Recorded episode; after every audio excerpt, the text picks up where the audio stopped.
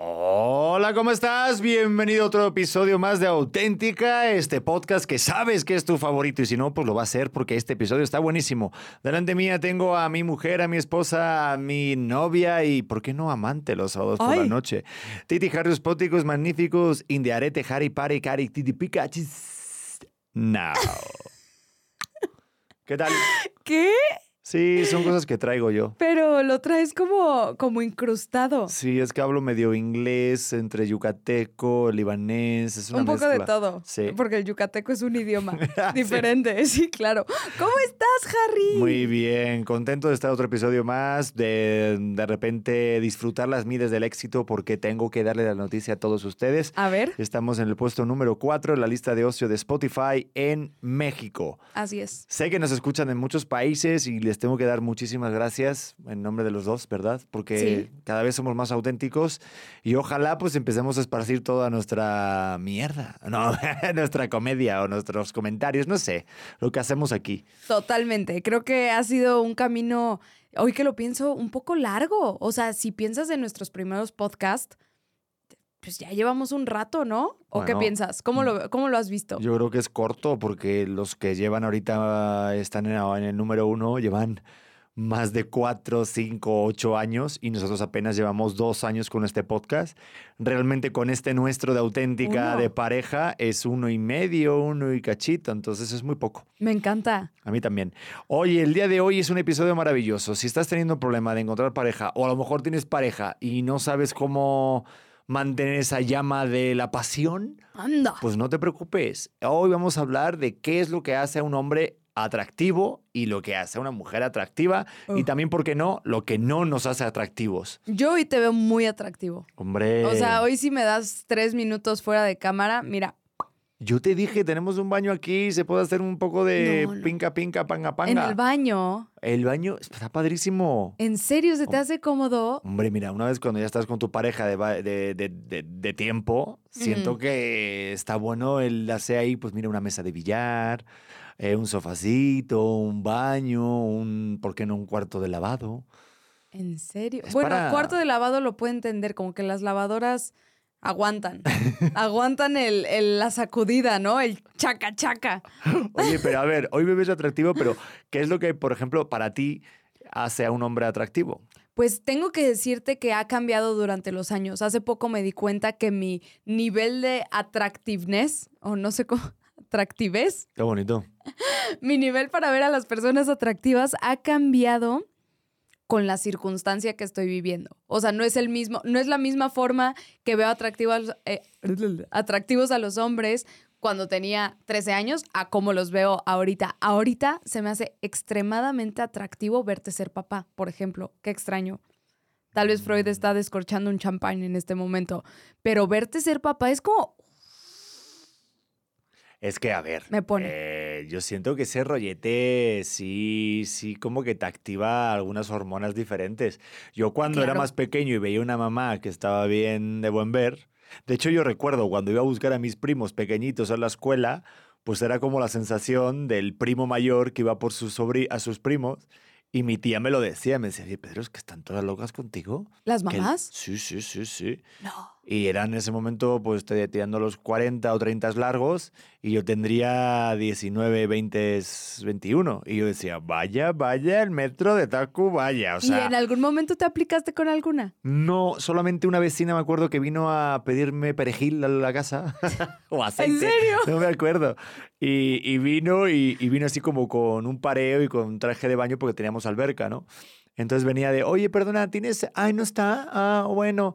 Y luego ya a lo largo del tiempo dije, claro, venía por el pan y yo no había puesto ni la masa. O sea, No, Pedro, por el pan, pobre vecina, ¿qué tal que en serio no tenía perejil y tú ahí ofreciéndole No, tu perejil? Era mujer, era mamá soltera y luego se me, me dieron informaciones y hasta mi padre y mi madre me dijeron, ¿Qué? oye Pedro, ponte pilas y pues entonces, este, pues, ¿qué te puedo decir? No manches, Pedrete. Sí. Siento que estas sí son historias que, así como historias que a Titi jamás le pasarían, este, este tipo de historias. Pero es que fíjate, eh, siento que también el contexto o lo que haga uno es también muy atractivo para la otra persona. Es decir, a lo mejor esta mamá, pues no sería la persona más guapa o más bella, pero tener como el rollete o el morbo de repente de la vecina medio que se está de buen ver y que está soltera, ya atrae, aunque tampoco Claro. sea la persona más bella, ¿no? Sí, siento que los conceptos son más, o sea, yo cuando, cuando era coach, pues obvio como coach de ejercicio, la verdad es que sí tienes un montón de pegue.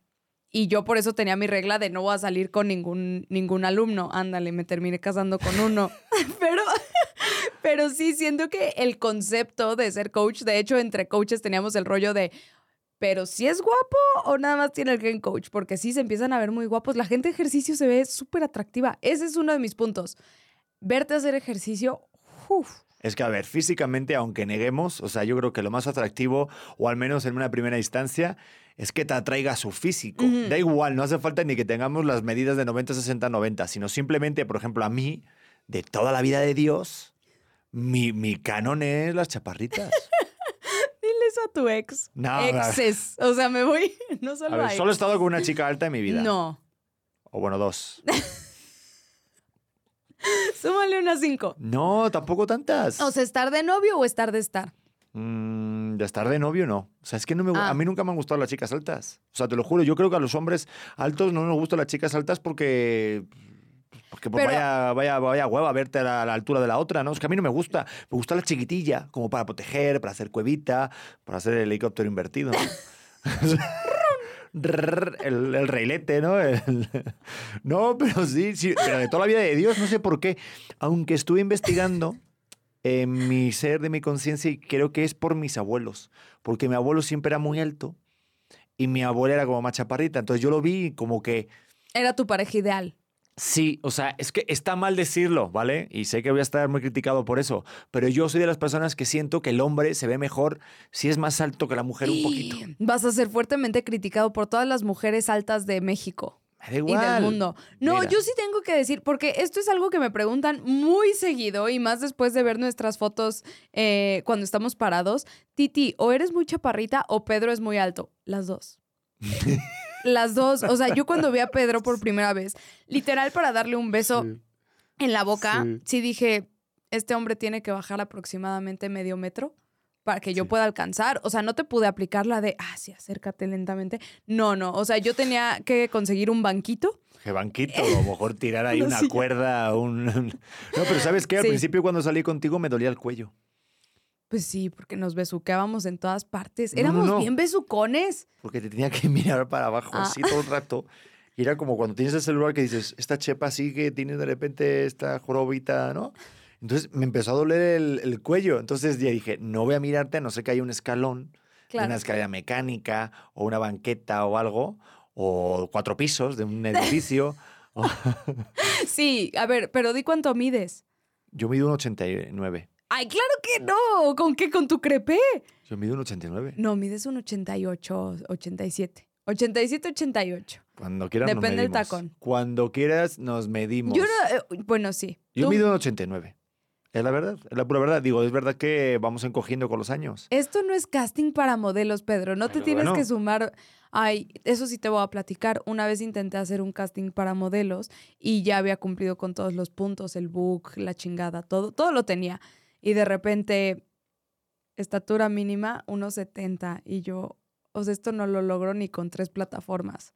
Pues no, quedé fuera. Hombre, y también en el Six Flags y todo, pero bueno. No, en Six Flags sí me puedo subir a casi todo. Las tacitas, mira, al pedo. pero te digo, a mí, me, a mí me atraen más las mujeres chiquititas, o sea, tampoco nivel, ¿no? O sea, rozando el enanismo tampoco. Digo, bueno, da igual, o sea, a ver, no tengo problema. De verdad, a mí me gusta, me atraen muchísimo.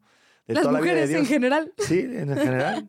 No, pero bajitas. Es como que algo que. ¡ah! O sea, como que atrae, obviamente que tenga sus curvitas y eso. Pero el físico, eh, siento que sí es una, como un primer aperitivo. Obviamente, ya luego si abres la boca y ya para nada, pues sí es atractivo y al menos si sabes que es para algo mucho más esporádico o temporal que a lo mejor el- a- algo a largo plazo. Pero es que yo siento que el atractivo de alguien, sí, a lo mejor puede empezar con algo del, del físico, pero el físico se puede potenciar si luego a la hora de hablar, o sea, de la narrativa y de las conversaciones que tengas, si es divertida y tiene temas de conversaciones inteligente y te atrae, de repente la ves más guapa. O sea, ¿a ti no te ha pasado que, Mm. que- que conoces a alguien y de repente lo empiezas a ver más guapo después de tener una conversación ahí buena? Totalmente, totalmente. O sea, siento que el que tengan el verbo para mí es lo más atractivo. O sea, puedes estar guapísimo o puede ser un 7, pero si sabes platicar es como, güey, qué Mm. buena. O sea, he salido con poca gente que no sea cagada, por ejemplo. A ver, pero también cagado es divertido, ¿no? Para ti, o sea, sí, otra sí, persona. sí, para todos, o sea, para todos los que no son de México, cagado es chistoso. O sea, si estás chistoso, si sabes contar chistes, si tienes un buen sentido del humor, o al menos que yo lo entienda, eh, si, si es un, o sea, si es un must. Pero ojo, a mí yo siento que el sentido del humor es como cuando alguien no sabe besar bien. O sea, no Mm. siento que alguien no tenga sentido del humor. Porque a lo mejor a ti no te ha pasado que tienes una o estás conociendo a alguien y tiene otro tipo de humor o unos chistes o a ti no te capta. ¿Sabes? Claro. Entonces, eh, igual es eh, chistoso a su manera Sí. a- o, o no sé. Entonces Pero- tiene como que concordar, como que encajar eso. ¿Sabes qué me, me ha pasado últimamente? Y me he dado cuenta más eh, en estos días que tú y yo tenemos un humor muy parecido y que hay muchas veces que la gente no lo entiende.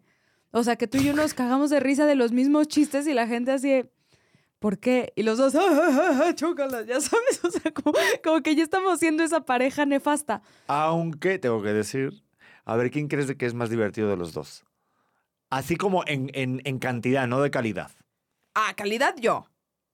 Mm, No sé yo qué Calidad decir. yo. Yo me saco, bueno, en Bueno, sí. cantidad, en cantidad, tú eres muy chistoso. Es que tú haces las cosas, o sea, no sé si es porque tienes acento español y entonces todos los chistes ya se vuelven de Venancio. O sea, Pero- que soy un chiste de gallegos continuo, ¿no? O sea, mi vida es un chiste de gallegos que me falta el francés, el judío y el alemán. Maravilloso. Maravilloso tu tema. O sea, soy un chiste andante. Es que hay una gran diferencia entre reírte con alguien y reírte de esa persona. Completamente, completamente. Yo tengo que dividir la mitad de mi tiempo para que sea contigo y la otra de ti. Ah. Pero Yo sí, por ejemplo, siento que hay momentos en los que a ti no te hacen gracia ciertas cosas y a lo mejor puede ser un tema cultural. sí, es que a veces eres muy ácido. O sea, sí tengo que decir que de repente te avientas unos chistes que es como, Pedro. no, A ver, voy a contar no". uno. A ver, voy a A contar ver, uno. ¿qué vas a, vas a hace contar un poquito, chiste? no, no, no, Ah. no, a contar un chiste, pero hace poquito pasó algo, que hice un comentario que no sentó tan bien, o al menos hubo como un silencio incómodo, pero voy a explicar por Te qué. pedimos que te fueras del cuarto. No fue un silencio incómodo. Fue Pedro, por favor, retírate de la sala. Espérate. Entonces, de repente, acaba de llegar, pues, el novio de tu hermana, el Ajá. nuevo cuñado, El nuevo integrante. el nuevo integrante de la familia. A ver, hay una cosa que tienen que conocer todos los cuñados de todo el mundo. Tienen que pasar por una fase de aprobación. Ajá. Y eso conlleva a que el otro cuñado, o sea, yo, pueda hacer bromas pesadas para ver cómo reacciona. Estábamos en Orlando y venía un huracán, entonces pues obviamente pueden pasar catástrofes. Claro. Dios no las quiere, yo tampoco las quiero, cuñado. No las quiere ningún cuña- ninguna persona. Pero puestos a que la persona pase a un segundo plano, si de repente llega el huracán y tiene que acabar con la vida de alguno de nosotros, pues dije, pues bueno, entonces se lo- vamos, el primero tiene que ser este cuñado. Es el más reciente. O sea, literalmente, para que la gente se dé una idea del contexto de esta broma malísima que nadie entendió, Pedro dijo, ay, si alguien se tuviera que ir de este equipo, pues serías tú. Y todos, todos así, ¿qué? Y yo, ay, no, él tiene muchos pasaportes, porque mi cuñado es de, de diferentes nacionalidades. Y yo, no, no, él tiene un pasaporte muy bueno, no sé qué. Yo ya no sabía cómo salvarlo y mi papá, "Ja, ja, ja, ja". sí, no sé qué. Y yo, Pero a ver, es que claro, él tiene el pasaporte eh, eh, de Estados Unidos, el, El español, español. y tal. Y me dijo, no, en todo caso me salvo yo porque soy americano y tal. Y digo, no, porque ustedes en las películas siempre nos salvan a nosotros, entonces morirías como un héroe. Como un héroe. ven, ven, o sea, sigue sin, sigue sin darme risa. O sea, siento, Bueno. lo siento incomodísimo porque no es una persona con la que te lleves, es alguien con el que quieres quedar bien. O sea, yo siento como cuando vas entrando con la familia, es súper incómodo. Imagínalo al revés, que a ti te hubieran dicho esto. Me lo han hecho, me lo han hecho. Yo he Mi sido familia- cuñado, yo soy cuñado. Y a mí me, y si no me lo hacen, pues pues, pues qué mal, porque yo lo quiero que me lo hagan. Claro. Cuando de repente molestas a un cuñado es porque realmente lo quieres y lo amas. Sí. Y ahí vas a demostrar si realmente es la persona adecuada para tu hermano o tu hermana. Aunque sí tengo que decir que la mayor prueba llevábamos bien poquito y falleció mi abuelo. No sé si ya contamos esta historia aquí, pero No bueno, llevábamos muy poquito, fallece mi abuelo y yo te digo como, oye, podemos ir, o sea, vente al, al velorio y tal. Y creo que la el mayor troleo que nadie se esperaba fue que te pidieran una foto en el funeral. Sí, y me, tú, pi- me pidieron una selfie en un funeral. Yo ¿ha no sido sabía la qué foto hacer. más incómoda que te han pedido? Pues sí, porque no sabía qué hacer, porque claro, dices, a ver, con el contexto de la foto, no le iba a decir que no a un fan, Claro. alguien que de repente dedica la vida a adorar a un Ay, sí, a amarme. Entonces dije, gracias querido compañero, seguidor, follower. Le dije, oye, follower, gracias. Pero creo que no, creo que no corresponde a ir a tomarnos una foto. Pero insistió tanto, le hacía tanta ilusión que dije, vamos a hacer la foto, vamos a tomarla. Pero claro, yo no sabía si poner la cara feliz o estar triste. Porque si digo, si voy a estar, a ver, si pongo la cara así feliz, así, porque siempre pongo el símbolo de la victoria. Pero atrás había un ataúd, o estábamos en un funeral con la gente vestida de negro. Y digo, pues igual voy a poner cara triste. Y tampoco, porque ese señor va a decir, mira, tomé una foto con Pedro, pero dice, mira qué, qué ojete que ni sonrió para la foto. Entonces dije, no me lo puedo creer. Tomé la foto, no sabía, yo te juro, no sabía qué, qué- qué había hecho, ni qué cara, ni qué gesto, o sea, un gesto neutro, ¿no? Así Sí, como- claro. O sea, no podían saber ni qué acento tenía. Mitad y mitad. De repente nos vamos y digo, y me, perdón, perdón, perdón. Dije, uh, te quiero otra vez la foto. Algo pasa o algo hice mal. No, no, que dice mi madre que si te tomas otra con ella. Y yo, no puede ser esto ya. No, eso, Esto ya. O sea, tantita prudencia. Digo, no es como, como algo. Es que me da risa, me da risa la verdad la historia, como la cuenta Pedro. porque Ese tipo de humor ha sido. Porque aparte no fue un chiste que se esperó. Íbamos saliendo del velorio y me dijo, no tenía idea de cómo salir. Y yo, ¿por qué me dices esto en el funeral de mi Bueno, en fin. Pero, Pero- bueno, a, a fin de cuentas, eh, es algo que yo entiendo, que siento que tienes que justo congeniar con tu pareja en el tema de humor. Sí. Y Pero mira, los, los, los hechos siento que también son muy atractivos. A mí yo me fijo en algo cuando de repente tengo el date con alguien. Al principio es eh, lo que me atrae muchísimo de alguien es cómo trata a los demás. Mm. O sea, y esto es algo así como muy dicho, pero si realmente quieres ver cómo es esa persona, ese hombre, fíjate en cómo trata a su madre o a su hermana. Entonces, si trata a su madre como una reina, pues para él vas a ser la princesa de su casa. Y obviamente después serás la reina, cuando la reina consorte vaya a otro plano. Porque si no va a haber lucho de reinos y no queremos eso. Pero sí, siento que es muy importante cómo tratas a la mamá.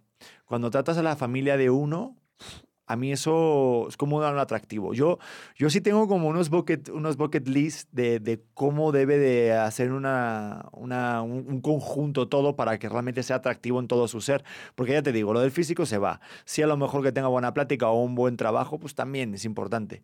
Pero sí, que trate bien a su familia, a los Ujú. suyos, a los meseros, a la gente que trabaja, a la gente del servicio, a la gente de la calle. Si le ves que es generoso, si, es con, si, si, si ve a los demás, o sea, todas esas cosas siento que de repente hacen más atractivo a uno. pues yo te voy a decir algo, Ya estamos. que no te... Ya estamos, estamos, estamos. A mí, ¿Qué el día- hice mal? No, no hiciste nada mal, nada más que Pues, cuando nos conocimos, de las primeras salidas me dijiste, no, no, vámonos en mi coche. ¿Te acuerdas de las primeras veces que, que nos fuimos en tu coche? Y yo, no, pues yo traigo el mío, o sea, nos vemos si quieres en donde quedamos de ver. No, no, no, de verdad, en mi coche. Y en eso sales con un Mercedes mamón, con descapotable y último modelo, no sé qué. Y yo, o sea, por esto quería que nos fuéramos en su coche. Y de hecho, me dejé el largo solo por el, el largo del pelo, solo para hacer así cuando se fuera la capota, ¿sabes? Pero te voy a decir algo, eso te quitó puntos. Ay, Dios. Sí, ¿Sí? sí, porque yo dije, o sea, ¿qué quiere probar? ¿Qué punto quiere probar? Entiendo que, ay, sí, tenemos, eh, o sea, no sé, el coche que traigas, me da igual, pero, pero el verte así, dije, este es el estereotipo de artista. Bueno, pero a lo mejor me lo dio para las demás chicas que nos veían. Ah, ya vaya, vaya. ¿Te estabas viendo con alguien cuando No, saliste claro que conmigo? no. Sí, eso sí. ya te lo conté. Sí, lo sé, pero nada más quería que me quedara aquí grabado en el podcast de que Pedro estaba saliendo con alguien. Pero mira, Ah, vamos a abrir ese meloncito. a ver, Mira, cuando yo te conocí, estaba saliendo también con otra persona. anda. Bueno, viéndome. Sí, no, saliendo, saliendo. Bueno, saliendo de la casa. Ah, Pero Pues no eh, tanto. tuve, una, tuve una, una duda porque decía, joder, pues eh, ambas dos son buenas personas, muy diferentes. Pero me fui por tu lado porque la otra... No, la otra dijo que no. No. Porque la otra me bateó. La otra no me respondía los mensajes, estaba con por ahí. Bueno, no, a ver. O sea, cuando yo te conocí, eh, eh, estaba también saliendo con otra persona, es cierto, yo te lo conté. Y pues claro, cuando estás de repente conociendo a alguien, pues no sabes hasta dónde puede llegar o que realmente es verdad lo que está, lo que está sucediendo en ti, ¿no? Y uno de los puntos en los que, así literal, como en plan de agarrar un cuaderno y decir puntos de pro, o sea, pu- puntos buenos, puntos no tan buenos, ¿no? Pues los tuyos todos eran buenos. El único así era lo de pues tu, tu tema este que querías acabar con la vida de los demás. y- No, mi punto malo para ti en ese momento fue que yo estaba tomando antidepresivos. Eso, te vas Lo cual se depresivo. me hace un juicio tremendo. Ahorita vamos con ese tema. Es verdad, el tema así como e- era como el de la depresión. Pero a mí lo que más me gustaba y lo que más me sentía como súper atraído a ti, eh, obviamente era el lado de repente físico, que había una conexión impresionante, era muy divertido, acuérdate. Sigue siéndolo, ¿eh?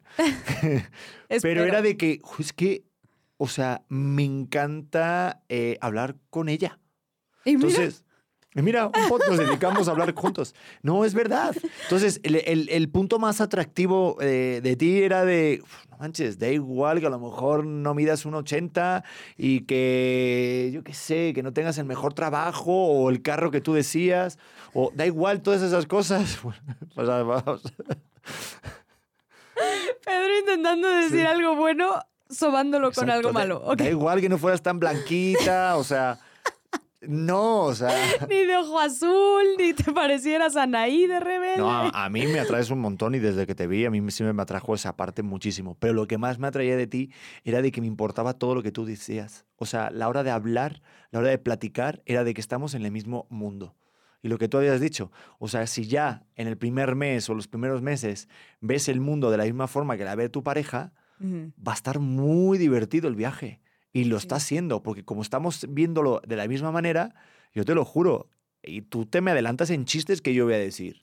O sea, me imagino cosas que a lo mejor quiero eh, dar a una idea o aportar en una conversación y tú ya te adelantas y lo dices o me lees el pensamiento de lo que estoy pensando. Es brutal. Y eso dije, pues por aquí me voy. Pero eso es porque pasamos mucho tiempo juntos.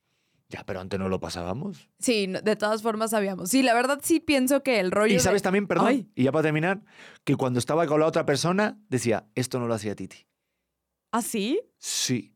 Cuando está. Uh, esto es un consejo para toda la banda. Si tienen dudas y están saliendo por lo que sea con varias personas, si de repente estás con alguien y en tu mente se imagina el. Esto no lo, no, no lo diría Titi, esto no lo diría la otra persona. Ay, si estuviera con esa persona, seguramente compraríamos ese vino que nos gusta a los dos. Eso es un claro indicativo de que estás eh, con la otra persona, no Mm. con la que realmente te estás eh, imponiendo estar. Totalmente. O sea, yo creo que yo traía este rollo de, de. Y justo cuando mi hermana me dijo, es que ¿por qué te gusta tanto? Y yo es que siento que este güey no hay momento en el que yo esté aburrida. O sea, se me hace extremadamente divertido y siempre tenemos planes increíbles y no importa si es ver pelis o ponernos a jugar a la play o lo que sea, se vuelve muy divertido y eso para mí era como, wow, como que siempre me había tocado a mí ser la cagada de mis relaciones. Y de repente llegar con alguien que te hace reír tanto, ay, o sea, ya sé que ya lo dije, pero de verdad que alguien se ha cagado es como, Es que cuando estás con alguien que es muy aburrido o que al menos se toma la vida demasiado en serio, eso. te lo juro, da igual que sea Brad Pitt, pero si ves a Brad Pitt que está comiendo su helado, ¿viste esa? Sí, ya lo vi.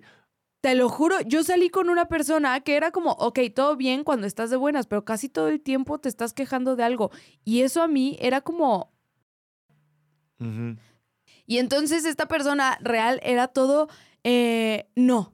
O sea, como que se encontraba con un no continuo de absolutamente todo. Entonces siento que esa espiral también traía que empezara a tener muchísima mala suerte. Y entonces le pasaban todas las tragedias del planeta. Era así, este proveedor no llegó, no sé quién me robó de la caja, la, la, la, la, la. O sea, todo era malo. Y ya llegaba un punto que era como, oye, ¿y cuéntame qué cosas buenas te pasaron en el día. De hecho, contigo he, he implementado esto que, que no lo hacemos tan seguido y deberíamos, el cuál fue el highlight de tu día, o sea, cuál fue tu momento favorito de tu día. Y salió justamente porque estuve saliendo con esta persona que, que le decía, vamos a hacer este ejercicio. Dime que- algo buenazo que te pasó. Y para mí empezaron a ser como, como cosas de gratitud muy sencillas y por eso me lo quedé. Porque para mí empezó a ser de, hoy mi momento favorito fue escuchar mi canción favorita en el tráfico. O sea, como que sacarle algo bueno a una situación mala como era el tráfico. Y me empecé a dar cuenta de cómo disfrutaba las cosas sencillas de la vida. Y hay gente de verdad que no puede hacerlo. No, es que yo siento que lo que más te resta de un atractivo de alguien es que sea negativo. Claro. O sea, una persona negativa es lo menos atractivo que te vas a echar en tu vida. Entonces, estoy contigo que hay gente que solamente ve la botella medio vacía y está todo el rato con quejas y demás y totalmente le- y eso al final lo atraes y se te junta en tu vida. Claro. Pero cuidado, te voy a dar la vuelta a la tortilla. A ver. Porque también alguien excesivamente positivo de que diga, ay, no me digas, es una taza amarilla como el amarillo del sol y el sol es maravilloso porque nos da la vida y nos da el sol y nos da las mañanas y el atardecer. Es como, a ver, ya bájale un poco a tu trip. Sí. Deja de tomar tantas tachas, mi hermano. Deja el tafil. Deja el tafil. Porque es una taza amarilla, ¿sabes? O Sí. sea, también ni tanto ni tampoco. Pero es darle un, un tantito, ah, como un tinte de realidad. A ver, Mm. relájate porque el mundo no es tan increíble como lo piensan, pero no hay que irnos al dark side donde de verdad seguimos siendo emos. Eso ya fue en el 2008 y ya está. ¿Crees Yo que, por ejemplo, a lo mejor hay algo así, algo general entre hombres y las mujeres? Como que quién se queja más o quién es más negativo o positivo. No, no creo que sea de hombres o mujeres. Yo creo que real es de cómo vas percibiendo la vida y cómo te vas sintiendo eh, con tu propia realidad y cómo a- hacia dónde lo vas construyendo, ¿no? Hay mucha gente que, al menos hoy percibo, que se quedaron sin esta pasión. Y lo hemos hablado muchísimas veces.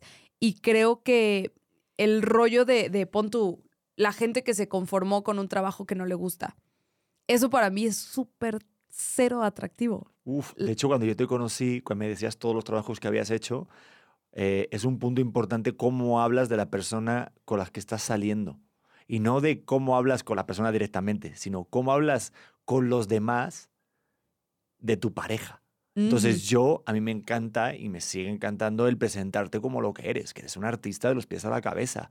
Para mí limitarte a decir que eres coach o limitarte a decirte que eres comunicadora es ponerte un, un- un- un principio y un final. Y ni yo ni tú lo puedes hacer, pero menos yo, ¿sabes? Entonces cuando alguien me pregunta que a qué te dedicas, digo un montón de cosas dejando la puerta abierta de que te puedes dedicar a muchas otras cosas más porque no me gusta limitar a mi pareja en nada, ¿sabes? Y, y justo eso es, siempre buscamos como, ah, ¿conoces a alguien? Sí, pero es empresario de no sé qué, tiene estas empresas, sí, igual es actor y tal, pero también le gusta escribir, o sea, como que intentamos a nuestro mismo ser tomar una conciencia de que, ah, no, es que mi pareja es mucho más de lo que es, como también para aparentar seguramente en varios casos, sobre Claro. todo cuando eres más joven, pero ya cuando eres más maduro también incluso, pero también como para decirte a ti mismo, es el correcto, ¿no? Como que a lo Mm. mejor, imagínate, estuvimos en Orlando, vimos la vida de Walt Disney y yo te lo decía a modo de broma, pero al principio él, cuando tenía 20 años, se le ocurrió la idea de un ratón y tú imagínate con la relación que tenía de, oye, ch, Maripili, escucha, que es que yo soy caricatu- caricaturista. ¿Ah, sí? ¿Dibujas? Sí, sí, dibujo y escúchame, me voy a hacer rico dibujando un ratón. Bueno, lo llamarás ah, Alfred, o- no, Mickey se va a llamar. O sea, imagínate hasta ese punto, digo, de que tienes que confiar en los sueños del otro sin de intentar aparentar que a lo mejor se dedica mucho más de lo que realmente es. O sea, yo, yo sí tengo que decir que cuando me dijiste este ejemplo, a mí me hubiera costado muchísimo trabajo como creer. Como que yo, yo no tengo ese chip de, ah, sí, obvio, qué gran idea, déjate apoyo por siempre. Para mí será como, no, ya, consíguete un trabajo en serio. ¿Sabes? O sea, cuando, cuando a mí, por ejemplo, me dijiste sí, como, de verdad, este podcast va a ser una joya y confía en el proyecto, tal, tal, tal, a mí me costó mucho trabajo entenderlo. Y tú lo sabes, que yo decía, A ver, dime la verdad. eh, cuando yo te dije de hacer este podcast juntos, Pensé que estabas loco. no pensabas ni creías en este proyecto nunca.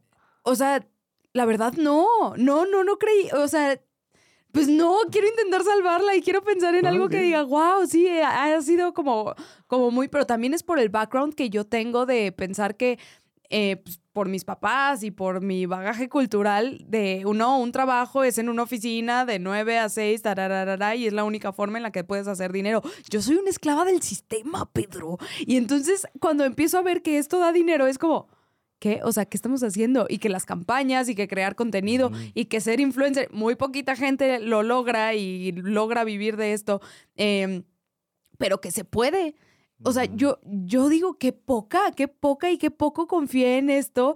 Y no debería de ser así porque eh, sí puedo decir que tú me abriste ese lado, de decir, no manches, hay muchísimas formas en las que puedes trabajar y no necesariamente es en una oficina y nada más dedicándote a, pues sí, a cumplir un horario y a firmar y a llenar hojas de Excel. Que ojo, también he visto a gente muy feliz llenando hojas de Excel y siendo este partícipe de la vida Godín. He visto a gente que le llena cañón, pero yo sabía que no era parte de mí. Yo decía, estoy destinada a ser infeliz. Y en cuanto vi este proyecto, dije, pues mira, nos va a dar para tener una hora, una hora de plática sin celulares y ya está. Pero jamás pensé que fuera a llegar a esta dimensión, o sea, real, de repente ver cómo la gente nos, nos reconoce, cómo nos quieren, cómo, o sea, el recibir ese amor de las personas allá afuera nunca pensé que podríamos tener este impacto. Ay, yo sí, ¿eh? yo sí lo visualicé y obviamente fue fortuito porque eh, una invitada nos falló y recuerdo que estabas embarazada y te pedía, y oye, échame la manita para aprovechar que está aquí la producción y demás. Nos lo pasamos muy bien y rápidamente las estadísticas de YouTube y Spotify y todo, pues ves los picos, ¿no? De si gusta un episodio o no gusta. Y esto fue brutal, fue abrumador de, de todo lo que estábamos eh, acostumbrados. De hecho, ni, ni, ni, cumplimos la primera placa de YouTube, que eran menos de 100 mil, o sea, ni, ni estábamos eh, cerca, ni nada, ni por, el, vamos, ni por asomo. ¿Y dónde está nuestra placa de YouTube? Tenemos que pedirla, tenemos que pedirla, tenemos que pedirla. Necesito. Sí, sí, para tenerla, aunque sea, ¿no? Sí, sí, total. Me la voy a colgar aquí. Pero, pero sí, yo sí lo visualicé. Después de ahí dije, uy, esto está interesante. Y ya fue cobrando forma y luego como encontrando nuestra propia voz. Y aún, aún, aún, hoy yo creo que todavía estamos en ese proceso de encontrar nuestra voz, nuestro, porque al final este, esto conlleva en, en conectar con la gente. Claro. Y llevándolo al tema de que estamos hablando hoy, eso para mí es como muy atractivo. El verte desarrollando un arte y que te veas feliz, como tú, que esto desemboque a que hagas campañas o que hagas una plática en TED como la que hiciste, o verte simplemente en la calle y cómo platicas y cómo verte en las redes sociales, cómo te desarrollas en temas que a lo mejor de repente hablamos de cosas muy profundas y a lo mejor de más divertidas, ¿no? Pero eso, eso, eso es clave. Y yo digo, sí, yo creo en, esto, creo en nosotros, creo en un proyecto bien bonito. Esto está bien padre. Sí, tienes una, o sea, yo, y yo te lo he dicho, en la parte de, de tu vida profesional, es un camino que yo admiro muchísimo. Y o sea, regresando al tema de cosas que hacen atractivas a, a, los hombres y a las mujeres, creo que en general el, un, un, punto clave de que tu pareja sea atractiva es que la admires.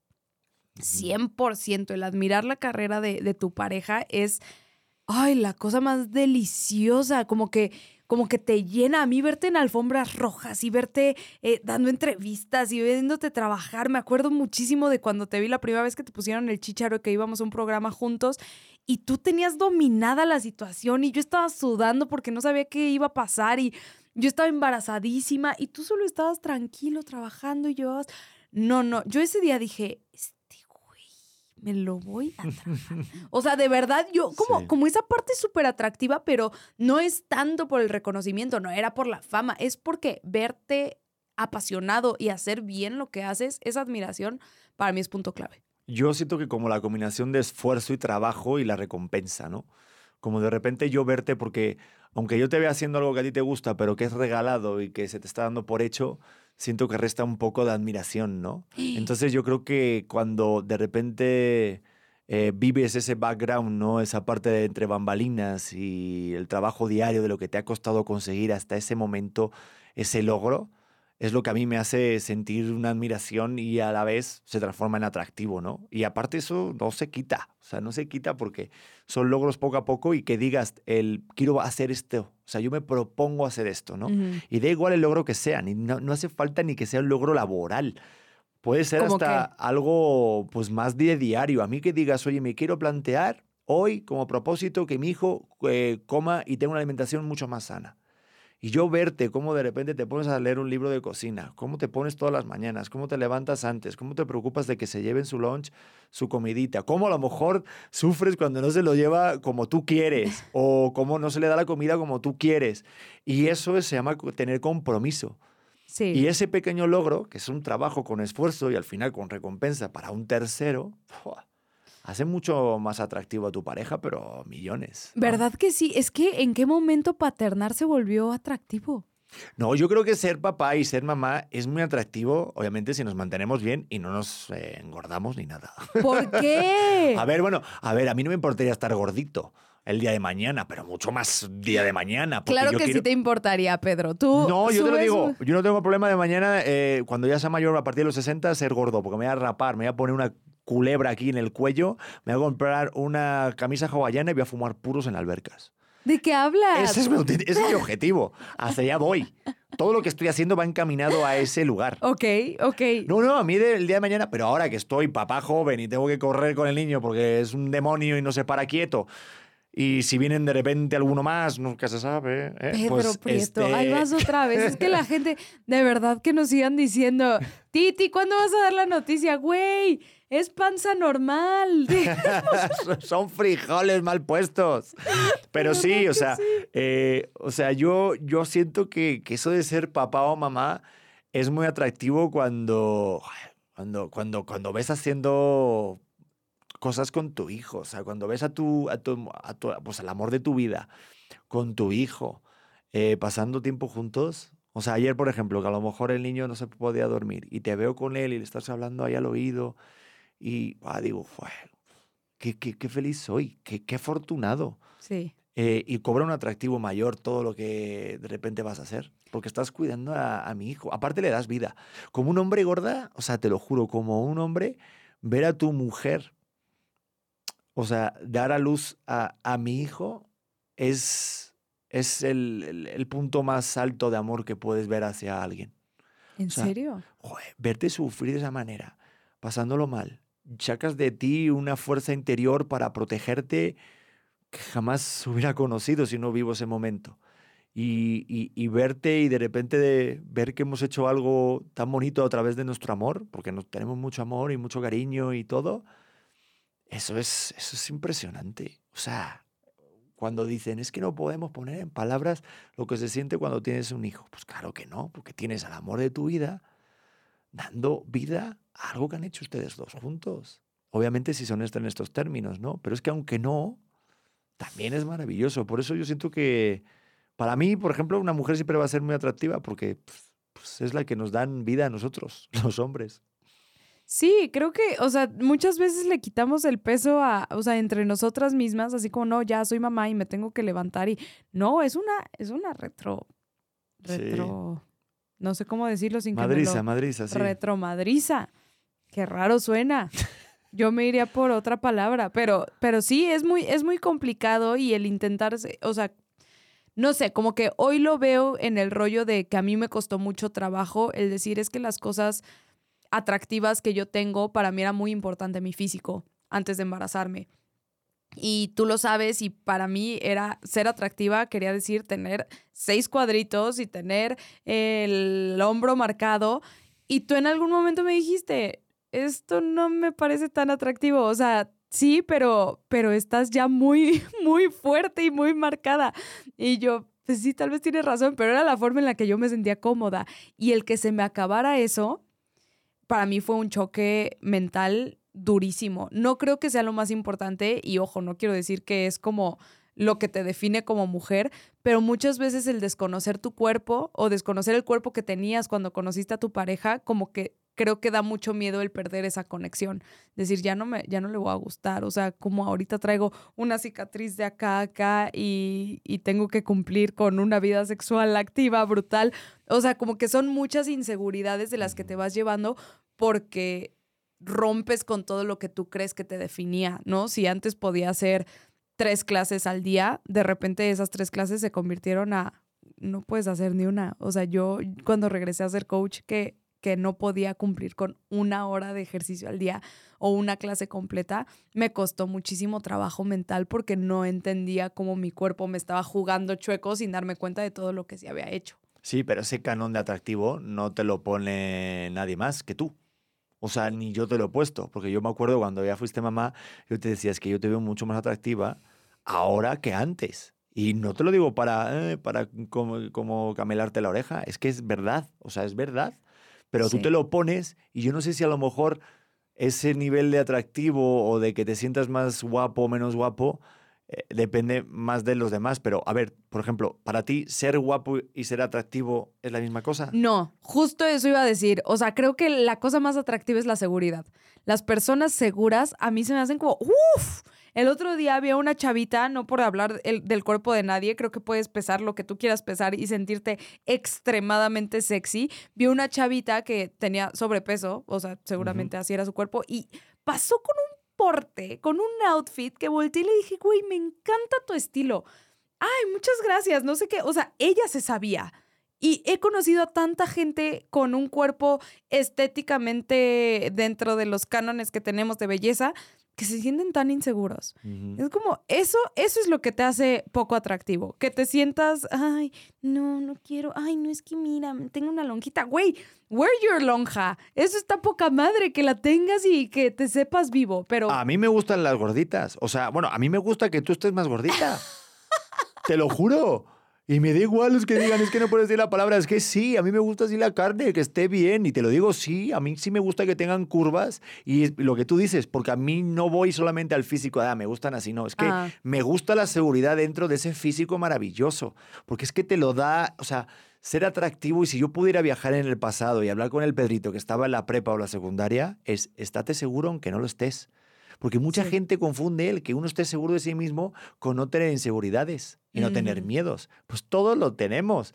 Hasta la persona más exitosa en Instagram, la Kim Kardashian o Cristiano Ronaldo, te puedo asegurar que por, al- vamos, seguro, tienen alguna inseguridad por ahí o en algún momento la han tenido. Yo creo que esa gente tiene más inseguridades. O sea, no sé si Cristiano, pero yo sí creo que Kim Kardashian y toda la gente que está mega, mega producida son más inseguros que los que salimos y decimos, güey, Total. estoy bien, estoy bien sin filtros, estoy bien eh, con un ojo más chiquito que el otro y no me lo voy a operar. O sea, la gente de los que más me comentaban antes, creo que ya pararon, pero era como, Titi, opérate la nariz. Y yo, ¿en serio? O sea, ni, ni siquiera había pensado en opérate la nariz. O sea, no era, no era una de mis operaciones en mente, ¿no? Ah, pero que está Entonces, muy. Es que, a ver, también hay aquí no sé qué pasa en México.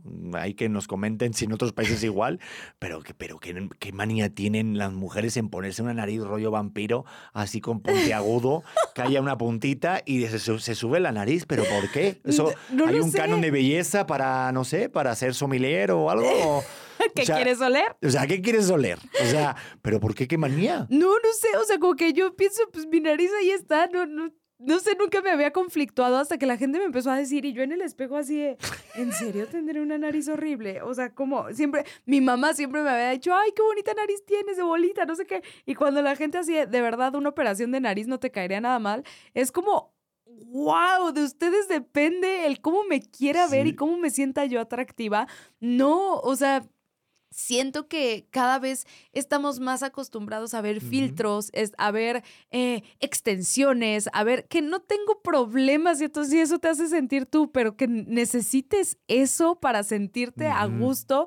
Yo me di cuenta, Pedrete, escucha esto, me di cuenta que yo necesitaba traer las uñas hechas para sentirme a gusto conmigo misma. Ya, o sea, había dejado de ser un accesorio para hacer algo que me definía. Y en ese momento dije, Nel, Nel, me las voy a quitar, voy a quitar eh, todo lo que no es mío porque esto es nada más adorno. Lo que sí está cool es poderme ver en el espejo y decir, güey, eres una chingona, tienes un chorro de ganas, o sea, ve al hijo que estás criando, ve todas las cosas que estás haciendo al día, ve la alimentación tan buena que estás haciendo, eres una gran pareja, o sea, esas son cosas que te tienen que decorar la persona, no tanto el filtro, no tanto el atractivo que puedas ver allá afuera, que si te compraste el maquillaje de dos mil pesos, güey, sé tú, eso es lo más bonito. Sí, eso tiene que ser como un aliciente, pero no que bases toda tu seguridad o atractivo en algo así que, que se te puede quitar Aparte es muy o caro. dar. Aparte es carísimo. Pero te cuento algo, yo por ejemplo cuando era más pequeño yo estaba obsesionado con mis orejas. O sea, yo tenía las orejas, como se dice en España, de soplillo, que aquí son echadas para adelante, y las tenía mucho más grandes que mi cabeza. Y me hacían mucha burla, me hacían, eh, me decían en la escuela, oye, ¿qué es el viento? Y decía uno, pues las orejas de Pedro en movimiento. Y todo el mundo se reía en la clase, no, sé qué. Sí, sí, sí. Y, y de repente siempre como que viví con eso de dejarme el pelo largo o intentar no ponerme la fila delante de algún este, bully o algo que te, que te hiciera así en la oreja, ¿no? Y, y, yo hasta de pequeño empecé a mirar operaciones y estaba obsesionado con todo eso. ¿De pequeño a los cuántos años? Sí, a lo mejor con, pues, con ocho. Yo lo pasé muy mal con el tema de las orejas. Sí, yo tuve, y luego obviamente el acné que tuve tan fuerte en mi frente, que mucha banda luego me dice, oye Pedro, estás muy cacarizo, ¿por qué no te pones filtros? ¿Por qué no te pones el pelo? Me puse el pelo para adelante durante mucho tiempo Tuve un acné muy fuerte, tomé una medicación que se llama Rocutan, que te reseca y te deja cicatrices. Igual no me las cuidé en su momento cuando tenía 15 años, pero ahorita las porto con mucho orgullo, con muchas ganas, porque seguramente que hay muchos chavitos que sufren un acné en la adolescencia, que te marca la vida. Y, y, yo siempre lo he tenido, y el transformar una inseguridad de repente en algo que te haga sentir mucho más seguro, más confiado y que sea un atractivo, eso yo creo que es la clave de, que al final tú te sientas mejor contigo mismo. O sea, que yo haya transformado una inseguridad que para mí es mostrar mi frente o que las orejas o cortarme el pelo más cortito y que ya me valga y que, y que me vean justo así, eh, sobre todo si a lo mejor es una mujer una pareja, es que te da más sentido. Dices, oye, mira lo que ha vivido este chico y al final pues sirve para algo, ¿no? Y a mí me ayudó mucho el cambiar el por qué para qué. O sea, el cambiar el y empezar, ¿para qué es esto, no?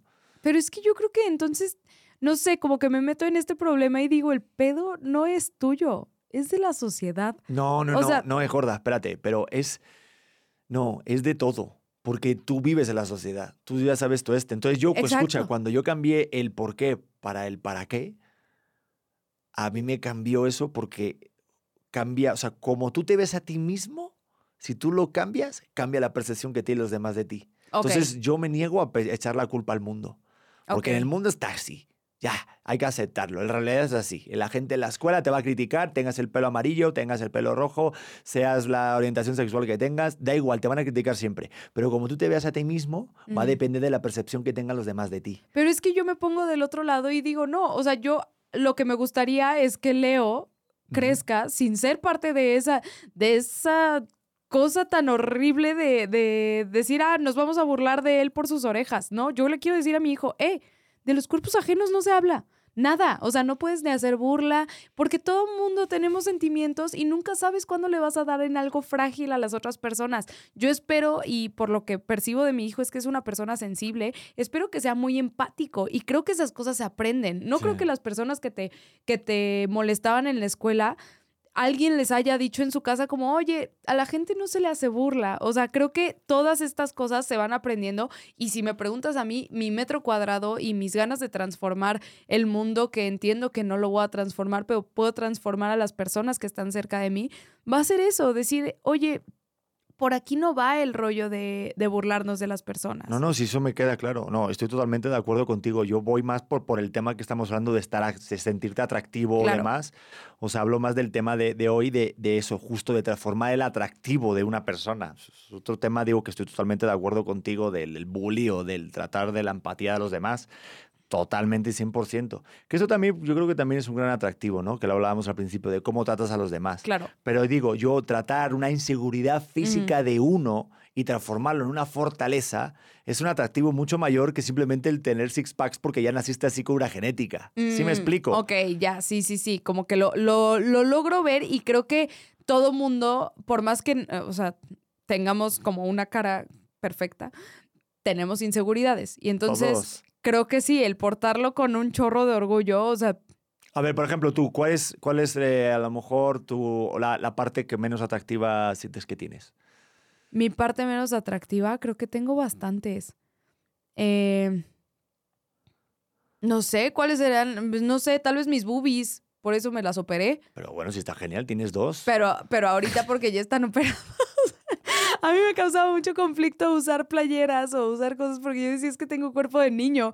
yo tengo esta genética que me marco muy rápido. La gente que no se logra marcar rápido va a decir Titi desde su privilegio. Pero a mí me costaba mucho trabajo que hacía ejercicio y al día siguiente yo estaba así toda bombeada y con la, la vena marcada y así. Y, y me costaba trabajo pues, tener cuerpo femenino. No, yo recuerdo que tenías como vestiditos y te probabas cositas con escote y era como una tabla de plancha. Nada. O sea, Era literalmente, o sea, es que la gente dice, Titi, ¿por qué te operaste si, ti- si tenías amigos? O sea, nada, nada. eh, No era ni siquiera copa A. Y mm, esa parte de, de de repente ir a comprar ropa interior o verme en el espejo y decir como, uff, tengo cuerpo de niña, me costó mucho trabajo. Es que yo siento que para la mujer a lo mejor la parte más que te puede hacer sentir insegura es eso, o el pecho o las nalgas, ¿no? O sea, Sí, totalmente. O sea, tal vez de repente era como, como mi cara. O, no, como tal vez mis expresiones era como no quiero que me vean. Mucho tiempo usé un fleco que me, que me cubría toda la cara. Y cuando empecé a, a creérmela y a decir como, ay, pues, tengo unos ojos bonitos o no sé, cualquier cosita. La gente va a decir, ¿qué pedo, Titi? no, pero, Pero está padre, a mucha gente le habrá pasado. No, no, no, hasta que yo me di cuenta que, que dije, pelo para atrás, o sea, soy a todo dar, ¿qué va a ser mi atractivo? Mi verbo. Eso sí, eh, me acuerdo perfecto el día que dije, güey, tal vez no soy la modelo, pero no mames la conversación que tengo. Eso sí lo, lo he tenido como claro. Y cuando me corté el pelo, ¿te acuerdas cuando me corté el pelo? No, no, ahí sí sentí que se me había ido todo el atractivo completamente. Me corté el pelo así como lo trae Pedro, tal cual. sí, Así como largo. señora así de... Me lo corté así. Es que las mujeres siempre hay una etapa en su vida, no sé si a lo mejor a partir de los 50, que se pone el pelo cortito. No, no. A mí Sí me tienes falta. pelo de señora. hay que Tenía pelo de señoras y, y la gente me decía, es que eres tu mamá. Y yo. entonces ahí fue cuando dije, yo tengo que desarrollar mi atractivo porque aparte me iba a ir a vivir a Nueva York soltera. eh, y bueno, sí lo logré. ¡Esa! Pero mira, a mí me pasó que lo que más así sentía inseguridad era cuando llegaba el verano y me tenía que poner chanclas, porque yo traigo juanetes. Entonces siempre intentaba ponerme esas chanclas adidas, de esas que, que cubren todo el pie, Ya sé cuál es. para que no me vieran, pero me empezó a pasar algo a partir de los 14 años que empezó por mi juanete, el dedo gordo del pie, a irse para la derecha. Ajá. Entonces como que yo todo el rato estoy señalando para un lado.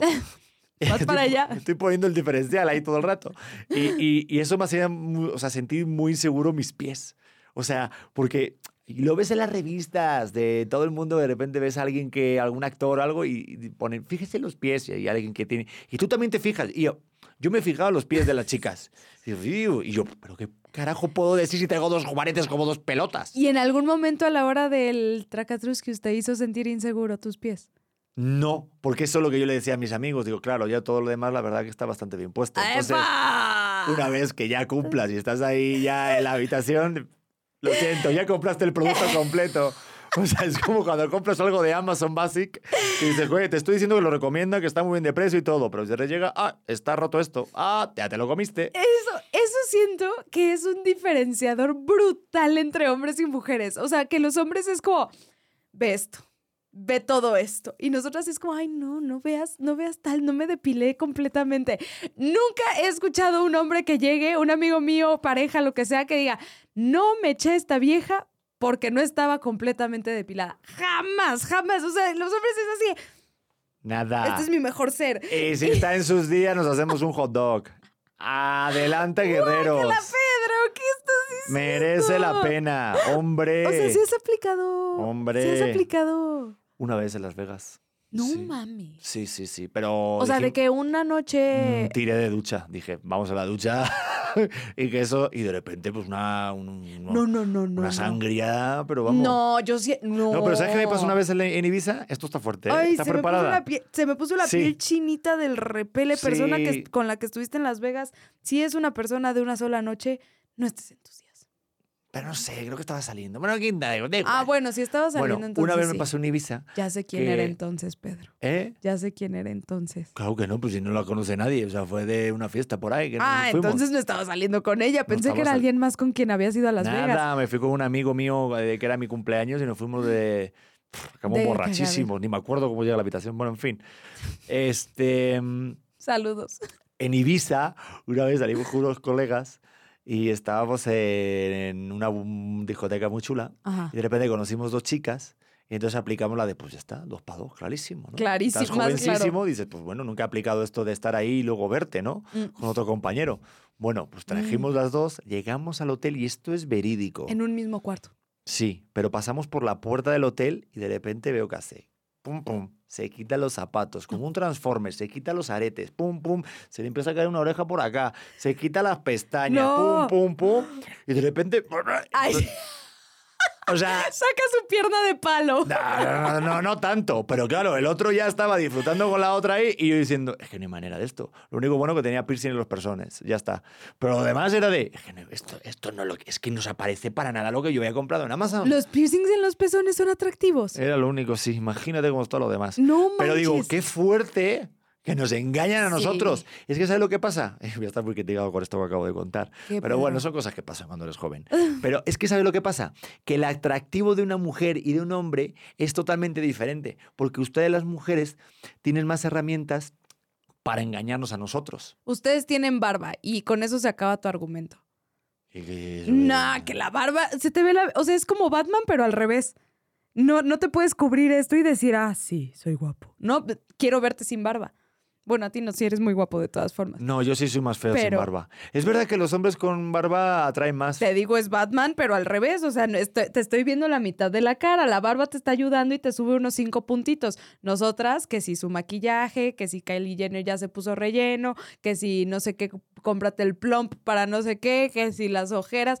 Pero sí tengo que decir, amigas, no, o sea, no, tiene que haber un poquito de realidad entre su cara con maquillaje y su cara sin maquillaje. O sea, ahora hay unos tensores que te pones así y te lo amarras por toda la cabeza y entonces estás así, pero cuando no, estás pues como una persona normal que puede ver, ¿no? Y, o sea, hay tantas cosas que hacen que salgas de la realidad. También me enteré ahorita porque como se darán cuenta no tengo mucha idea de las cosas de beauty, pero ya se ponen una cera, Pedro. Una cera que hace que tu nariz se vea más perfilada, Sí, sí. pero mucho, o sea, te puedes poner como una prótesis de nariz. ¿Cuánto tiempo necesitan para eso? Lo voy a hacer, nada más voy a hacer para la prueba, a ver de cuánto tiempo necesita y qué tan real se ve cuando estás platicando con alguien, porque imagínate escenario así y se te va, se te hunde la nariz, Sí. incómodo. A mí me ha pasado que de repente me he besado con alguien que, de- que se ha puesto cosas en los labios y sabes que no estás besando a. Pasa que estás besando a, a otra cosa. Está como, como un bubalú. Una nalga. No sé, está rarísimo. Sí, sí, te lo juro. ¡Qué raro! Pero es que ustedes, por ejemplo, tienen has más a mucha herramientas. gente. Ustedes, por ejemplo, tienen más herramientas de la, de la ropa. O sea, tú puedes subirte un poquito la nalguita, puedes ponerte más pecho, tal. ¿Nosotros qué?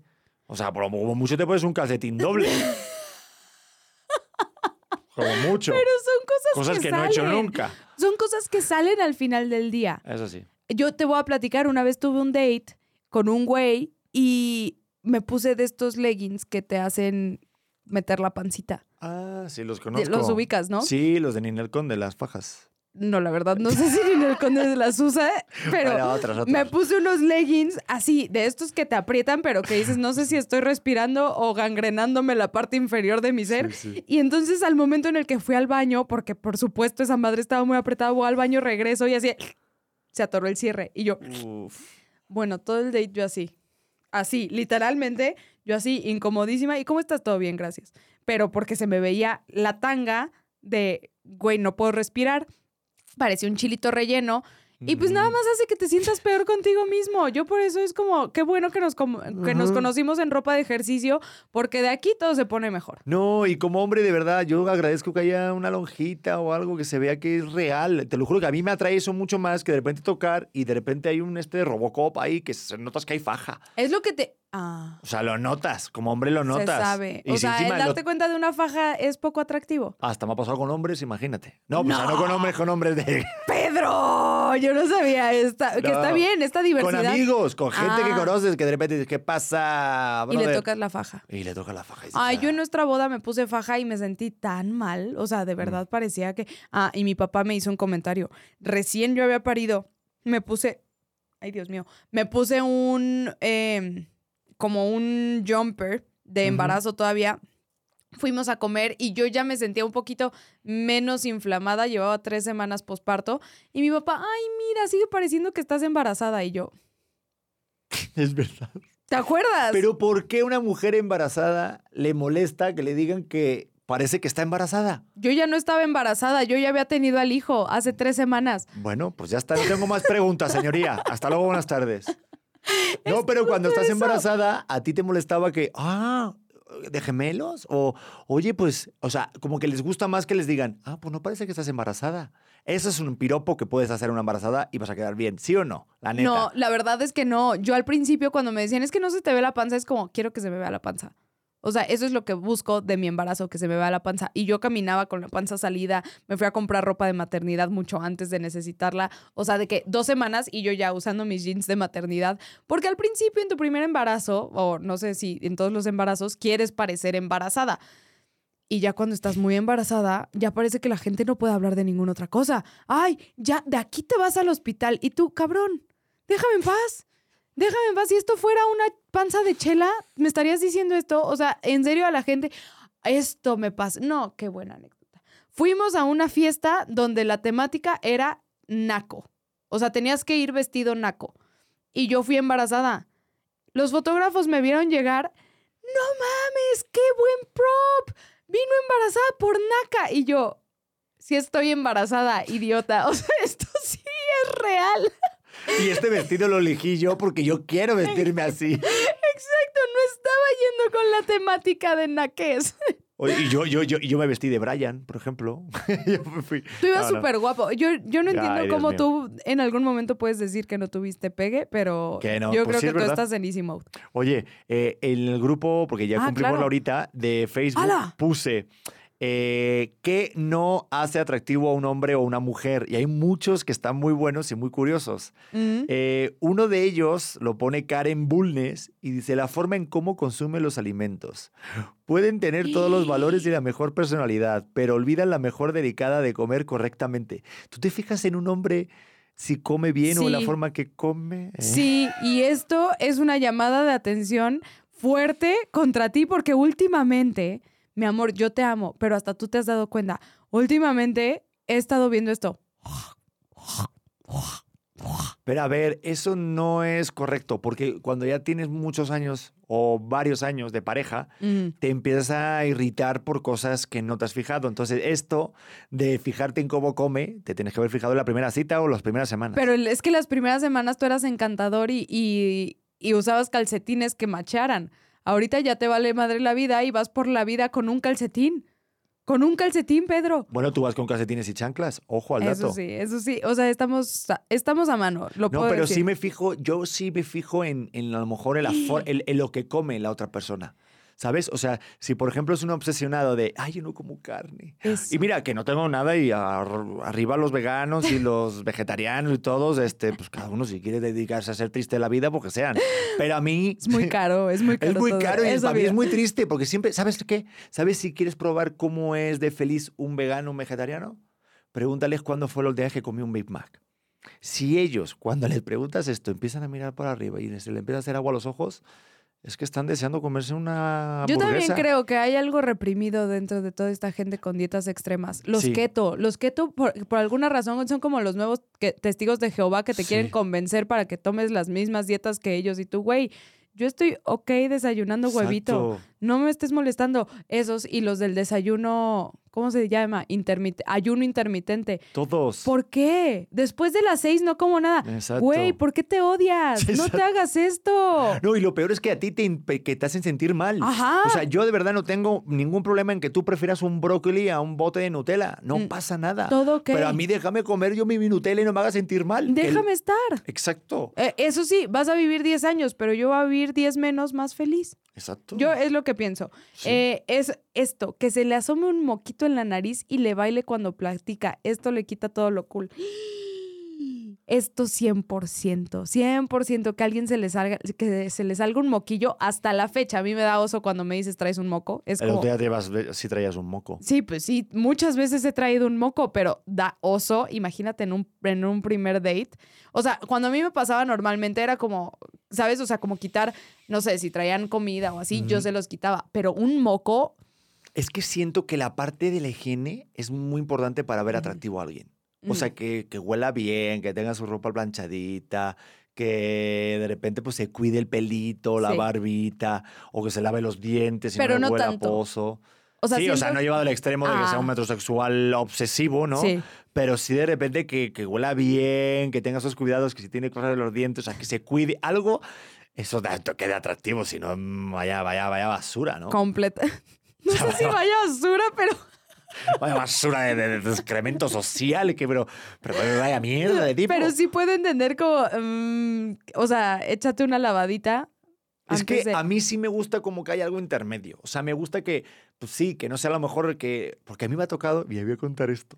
Me pasó una vez con una chica que empezó a salir, que ahorita te digo quién es. No manches, dime quién me es. ella. bajó maquillada, peinada y con tacones a la playa.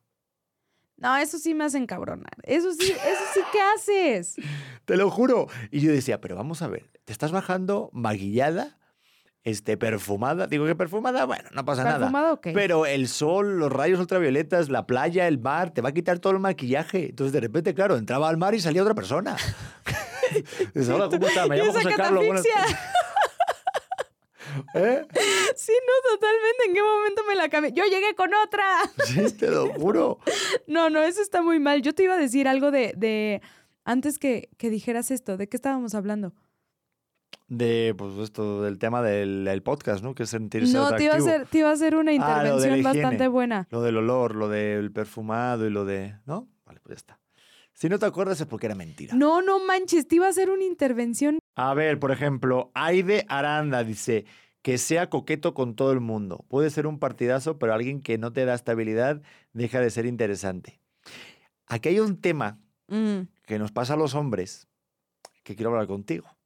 Y es que, a ver, no ser coqueto, pero cuando de repente estás en una pareja y por lo que sea pasa una mujer atractiva, hay algo en nuestro gen que te hace de repente voltear y volver a, mi- a mirar. Y eso no es ser coqueto. Eso es simplemente ver el atractivo de otra persona y decir, ole, ole, ole, qué bonito que va pasando por allá, saludos, buenas tardes, que tengo un buen día. ¿Eso a ustedes les pasa? O sea, tú, por ejemplo, cuando vas pasando conmigo, has llegado a mirar, oye, mira, qué chico más guapo. Pero O es que me pasa, ajá, me pasa con los dos. O sea, siento que yo tengo, no sé si yo, siento que todo el mundo tiene la posibilidad de ver el atractivo físico de las personas. O sea, por más que seas muy inseguro o muy seguro, es como, "No mames, es- el otro día te dije, Pedro, necesitas verle la retaguardia a esta persona. Nos regresamos, nos regresamos del, del lugar en donde estábamos. Sí, es verdad. Y te dije, de verdad, vamos a regresarnos porque esto es monumental. Oye, esto fue brutal. Eh, O sea, pero, ¿Y te acuerdas de su retaguardia? O sea, era de concurso. joder, la empecé a seguir en Instagram, Te imagínate. lo juro, daban ganas de seguirla por todo el parque. O sea, es, es algo que, que tenemos que aceptar. Hay gente muy atractiva. ¿Por qué le voy a negar a tus ojos el ver a alguien en espectacular? No, pues adelante, date, o sea, date grasa. Pero sí, o sea, es que yo siento que igual las mujeres se fijan más en el atractivo de otras mujeres más que de otros hombres. ¿O no? Cuando sí, estás pero en siento, pareja. siento que eso es más por competencia. Ah, de que miras a mejor las nalgas de otra y dices, mmm, Mm, pero en segundo Claro, están ah, exacto. De hecho, ah, me pero yo dijiste te dije, eso. ¿crees que sean operadas? Porque están brutales. O sea, claro, es que tú me llegaste a decir, oye, mira eso, wow, qué nalgotas. Están operadas, ¿verdad? Porque eso no es natural. Y yo te dije, mira, según mis estudios, Sí, sí, según, ya se la agarré. No, según mi experiencia, pues eso no... No, no, no estaban operadas. Son estaban como las de bien. Janet, por ejemplo. ¿Sabes quién es Janet García? La, del clima. Sí, Que Dios me la bendiga todos los días y que siga dando el clima por toda la historia. Amén. Yo cuando estaba trabajando ahí con ella, yo le decía, es que, ¿Trabajaste con ella? claro, somos amigos. ¿Y? Yo le dije, yo le dije un día, le digo, eso no puede ser de este, de este mundo. O sea, no puede ser Le que... dijiste. Sí, sí, sí, sí. Y le digo, "Mm, la verdad es que no. Y me dijo, no, Pedro, es que son verdaderas. Y me dejó tocarlo con el meñique. Así el... No, el- pero no, no, Ah, sí. No, o sea, le hice, hice así, pero arriba. No, no, no. O sea, como un este de. Y, y sí, la chica pues se, se entrena y demás. Y es que hay cosas sobrenaturales del mundo que, claro, que, Que nos das creemos que en nuestro cuerpo no es posible. Y claro, decimos a lo, a lo fácil del otro, ¿no? No, yo sí Pero este agradezco caso, mucho no, no, ese talento de Muy dar bien. el clima. Viva las nalgas bien puestas, sí.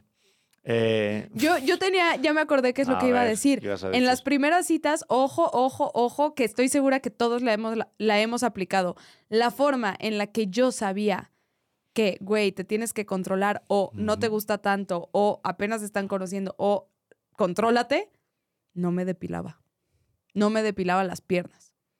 Bueno, pero lo sigues haciendo. No, pero esto es porque ya estamos casados y tenemos un bebé y estamos felices por siempre. Pero yo sí salíamos y decía, estoy en un date, no quiero que pase nada, no me gusta tanto, mis piernas no estaban depiladas. Así. Entonces era como un auto, autocensura, ¿no? Un autocondón que yo me ponía y yo, güey, y es más, me voy a poner ropa interior, pinche. Ahí está, su. Las braguitas de. Bridget Jones, ¿no? Exacto, su calzón. De la abuela cintura. Maritere. Sí, sí, aunque sí puedo decir que en un par de ocasiones me falló y fue de, pues, esto es lo que hay. No, y Y como hombre lo sabes. Y como lo hombre lo sabes de, uh, esto no se lo esperaba ella, vaya, vaya. Y al revés igual, cuando de repente ves que eso está como el culito de un bebé, dices, mmm, Mm. alguien ya venía con la expectativa alta. Una vez te voy, a, te voy a contar algo que nunca te he dicho. Me compré un, un ¿cómo se llaman? Un baby doll. Un baby doll. ¿Qué de- es eso? Como uno de encaje así, Ah, todo chulo, no sé qué. Y me lo puse para ir a tu casa. Y me lo pongo, no sé qué. Yo me sentía, o sea, yo me sentía en diosa empoderada. Bueno, ese día no pasó nada. No pasó nada. Yo estaba tan incómoda con esa madre que yo... Y no pasó absolutamente nada. Y yo, güey. y Entonces fue un desperdicio. Y bueno, ese baby doll ya no me queda porque... Porque ¿Ah, sí? ya, sí, ¿Y dónde está ese bebidol? No, ya no me ¿Y queda. por qué no pasó nada ese día? No tengo idea por qué no pasó nada, pero te lo juro, regresé a la casa bien frustrada. Dije, güey, ¿de verdad pasando? Pero no creo que fuera por mí, ¿eh? Me queda claro, ¿eh? Y Mm. pongo la mano en el fuego sobre mi persona. Yo pienso que fuimos a cenar con alguien o que alguien estaba en su casa. No quiero decir que Franco, pero Franco, tenías que salir de ahí. Es un amigo que tenemos. Si de repente hay amistades, que por eso no tengo amigos, para que no jodan esos momentos de bebidol. No, yo, yo quiero mucho a Franco, pero no tanto como para enseñarle el baby doll. A ver, Ade Zamora dice mm, cosas que no hacen atractivo un hombre, que sea codo, flojo, que todo quiera que le hagan, que tenga mal aliento, que sea sucio, que sea violento, grosero los mes- con los meseros, pero sobre todo, sobre todo, que no sea codo. O sea, que no sea tacaño. Uh, O sea, que no, o sea, el, el ser tacaño resta que un hombre sea atractivo o no. completamente. Ese estaría en mi top 5 de cosas que pueden dejar de hacer atractivo a una persona. El que esté contando los centavos o que te esté presumiendo todo el tiempo de, ay, yo tengo tanto dinero, ay, yo gané este. O sea, si en la primera cita te empieza a hablar de dinero directamente, es un red flag impresionante. A mí igual también una mujer, ¿eh? Porque últimamente está esto ya muy raro. Pero sí que una mujer... sí, no, no, es que parece ser como que el decir, no, es que yo gano esto, o, o pa- aparentar que estás haciendo, cerrando un negocio, o Eso, ¿qué es como de, a ver, ¿qué estás diciéndome? O sea, prefiero conocer a la persona que le Ujú. intentar aparentar tanto, ¿no? Pero sí, yo creo que también como desde este lado, es que sí, no. Yo siempre he tenido eh, en, la, en la mente el, el que sí a lo mejor una mujer le pueda traer el rollo de que tengas un trabajo chido o no. Eso, dime la verdad. O no, sea, sí. que tengas un buen trabajo, una posición económica, que de repente llegues y digas, mira, aquí vivo yo solo, mira qué casón. Sí. O, mira, sábanas de bambú. O sea, que Sábanas haya de ese nivel que de repente, mira, café de Colombia recién traído de hoy por la mañana. O sea, esos detallitos va como arropando un rollete que sí conquista algo a la mujer. Dime la Pero verdad. yo te voy a decir algo, no es por el dinero. No, Uno yo lo sé, yo es lo sé. Por, por la ambición. O sea, el que tengas un buen trabajo es como, ah, este güey es ambicioso, este güey se quiere superar en la vida. Ese es uno. Dos, el que me digas, tengo sábanas de bambú, habla de tu cultura general. O sea, no nada más habla de que, ah, sí tienes un chorro de dinero y te compraste las sábanas de seda que parecían de oro. No, es como, sabes de qué está, o sea, sabes lo que está pasando. Café colombiano, de hecho, ahorita en la mañana, sabe de, eh, habla de que has viajado. O sea, este tipo de cosas, y Maurice Dieck nos lo dijo perfecto. Hay muchas cosas que, sin hablar de dinero, hablan de dinero. O sea, yo. Sin decirlo directamente. Exacto. O sea, no me importa si llegas. eh, Es más, me importa más si llegas con una camisa estampada con logotipo de Gucci y Armani y lo que quieras. Yo diría, este güey es el más new rich. O sea, acaba de conseguir su primer sueldo para comprarse esa única camisa que seguramente la veré en todas las citas que tengamos. A que si tú llegas súper bien vestido, con un traje eh, puesto a la medida, o sea, me explico Sí. a que si es nada más de braguear y, ay, yo viajo en primera clase, güey, me vale madres, has viajado una vez, ¿no? Yo, yo siento que, que el tema no más, no, o sea, que igual, no tanto como ser codo, pero sí como que darle mucha importancia al dinero. Mm. O sea, que a lo mejor digas, pues sí, a lo, pues, a lo mejor no quiero pagar esto y tal, pero sin darle importancia. O Claro. sea, si tú le das, si basas totalmente quién eres en tu posición económica, ya claro, le estás dando eh, como la apariencia de, de- de tu valor, de cuánto cuestas, entre comillas, a la pareja. Claro. Entonces yo igual, prefiero que, que sí, que sin hablar de dinero ya estés hablando de dinero y diciendo, pues mira, yo trabajo en esto, tengo estas responsabilidades, veas mi casa, veas que a lo mejor podemos viajar a tal, pero no por eso le estar diciéndote eh, como, como, como, como abrumándote de forma ególatra de mira lo que te puedo dar y demás, Claro. que hay muchos así.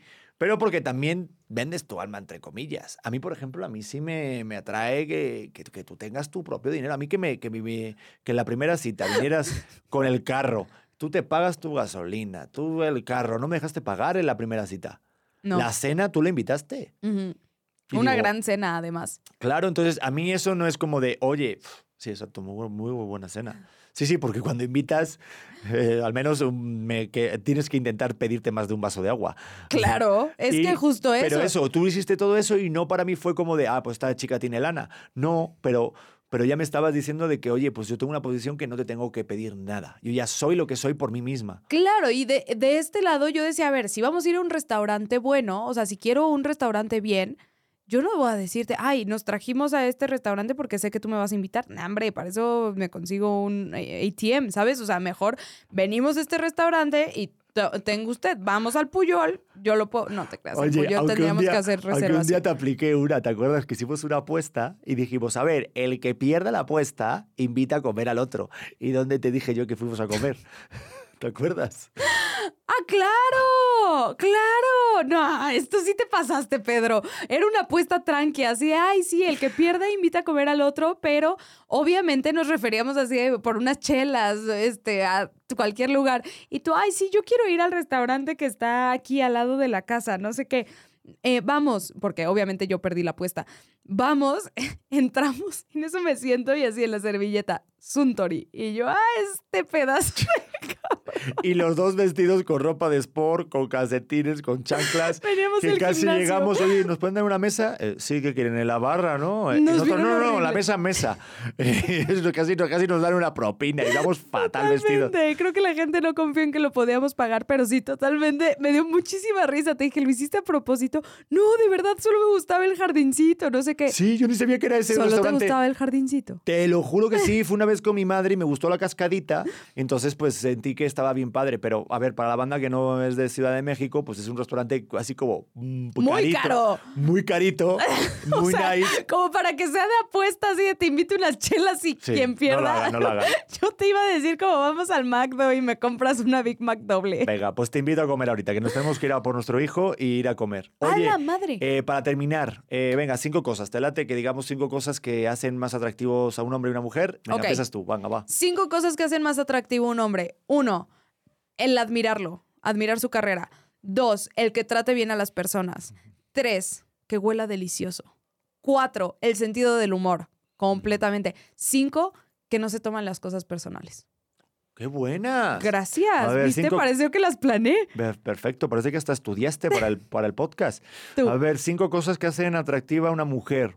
Mm, yo digo que tenga sentido del humor, que se sienta segura de sí misma por lo que es y no por lo que intenta aparentar ser.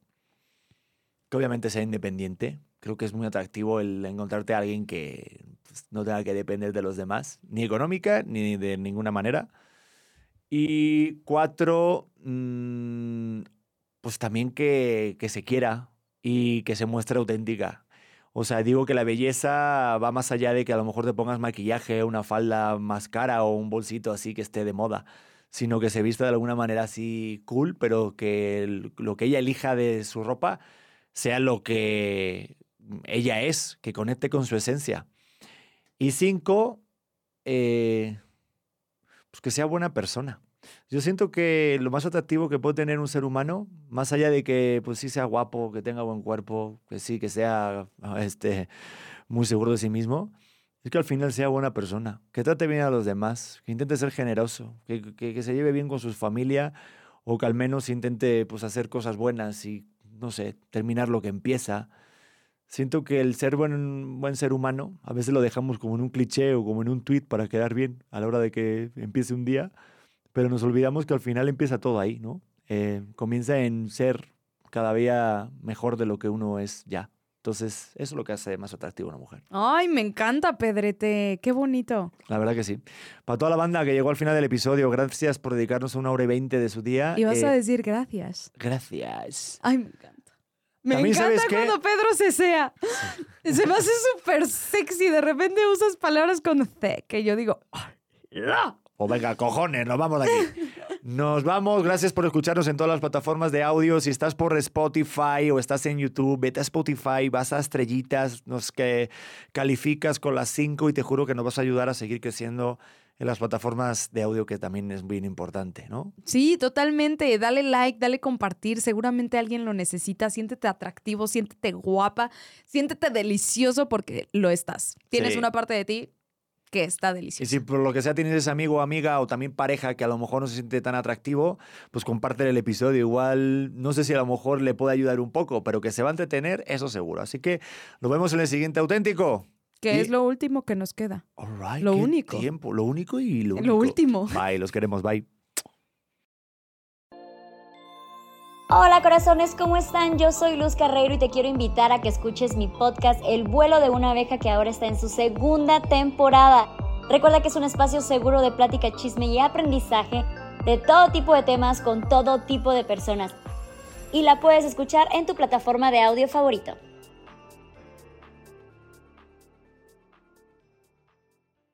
Hello, it is Ryan, and I was on a flight the other day playing one of my favorite social spin slot games on chumbacasino.com. I looked over the person sitting next to me, and you know what they were doing? They were also playing Chumba Casino. Coincidence? I think not. Everybody's loving having fun with it. Chumba Casino is home to hundreds of casino style games that you can play for free anytime, anywhere even at 30,000 feet. So sign up now at ChumbaCasino.com to claim your free welcome bonus. That's ChumbaCasino.com and live the Chumba life. No purchase necessary. Group. Void prohibited by law. See terms and conditions. 18 plus.